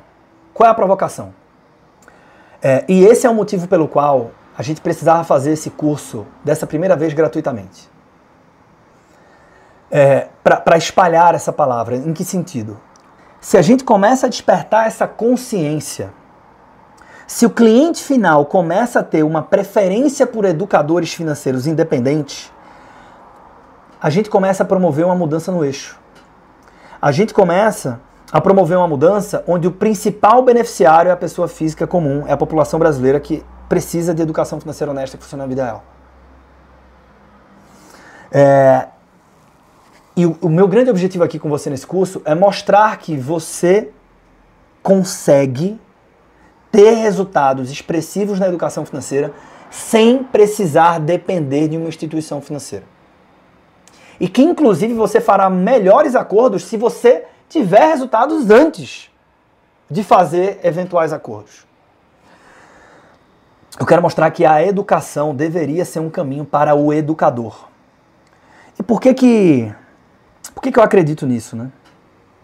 Fiquei me perguntando, todo mundo que eu conversava dizia assim, Pô, não quero comprar essa briga e tal. Por que, que eu comprei essa briga aqui de formatar tudo isso e construir essa narrativa, trazer essa sequência de fatos e apresentar para você num dia que é tão importante aqui pra gente? É, esse, esse é o motivo pelo qual eu tô aqui. O, esse cara é meu pai, né? E essa, essa, essa foto, eu esbarrei nela no grupo da família, ela mexeu comigo porque eu tô aí um pouquinho mais novinho, mas mais ou menos na idade que meu filho tem hoje. E esse cara foi fundamental na formação do meu caráter. É... E ele não teve acesso à educação. Ele foi semi-analfabeto até o dia que ele perdeu a lucidez. Mas ele, ele, ele empreendeu, conseguiu ter bons resultados financeiros que fizeram com que ele conseguisse entregar uma excelente educação para mim. E ficou muito marcado para mim quando eu, moleque, acordava cedo para ir para a escola, estudar de manhã, e eu não queria ir para a escola. Né? Eu ficava deitado na cama, não sei o que. Minha mãe sempre ficava putaça, né? E abria a janela, batia palma, não sei o que, puxava lenço, lençol, né? Ah, olha a hora, absurdo, tal, o que. E não funcionava muito. Eu fazia às vezes de pirraça, porra, sacanagem tal. Sempre, é, sempre o que me que pegava em mim era quando meu pai entrava no quarto às vezes de primeira, normalmente depois de minha mãe tentar muito, não consegui fazer que eu levantasse. E ele sentava do meu lado, passava a mão nas minhas costas e falava o seguinte: Meu filho, é, seu pai queria que você fosse para a escola. Porque você não vai entender bem hoje, não, mas a, a coisa mais valiosa que eu posso te entregar é educação. Não tem nada mais importante que eu possa entregar para você do que educação. E aí depois, olhando para trás, eu percebi que esse cara ele acreditava na educação, mesmo ele não tendo a educação para si, né? ou pelo menos a educação formal. Ele, ele, ele acreditou na revolução da família dele através da educação. E talvez por isso, ou pelo menos isso deve ter influenciado muito para que eu me tornasse um educador. E eu sou um cara que acredita na educação. Quando a gente fala do nosso nicho, eu verdadeiramente acho que o educador financeiro, ele primeiro tem que tentar com a educação. Esse é o caminho natural. Ah, e é basicamente isso que a gente vai fazer aqui nessa, nessa, nesse curso. Né? Deixa eu vir para cá, Lucas. É basicamente isso que a gente vai fazer nesse curso. Eu quero te mostrar exatamente como que você pode dar certo na educação financeira como educador financeiro, sem precisar depender de vínculos assim.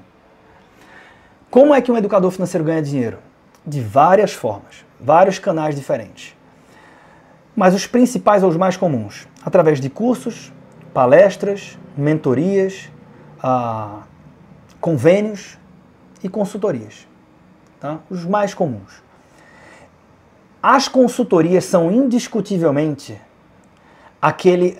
Elas representam o caminho mais fácil de você começar e mais fácil de você construir uma renda consistente, principalmente se você estiver começando e principalmente se você não tem tanto punch assim nas redes sociais. E para quem tem punch nas redes sociais, a gente tem vários alunos da mentoria Equity nessa situação, né? Se você atua na rede social, ótimo. Quem atua na rede social normalmente tende a desconsiderar a consultoria. Mas acredite em mim, se você tiver um, um processo de vendas para ter uma renda relevante a partir da consultoria, isso vai te ajudar, inclusive na rede social, com geração de conteúdo, de depoimento, com dinheiro para você investir mais, com tudo isso.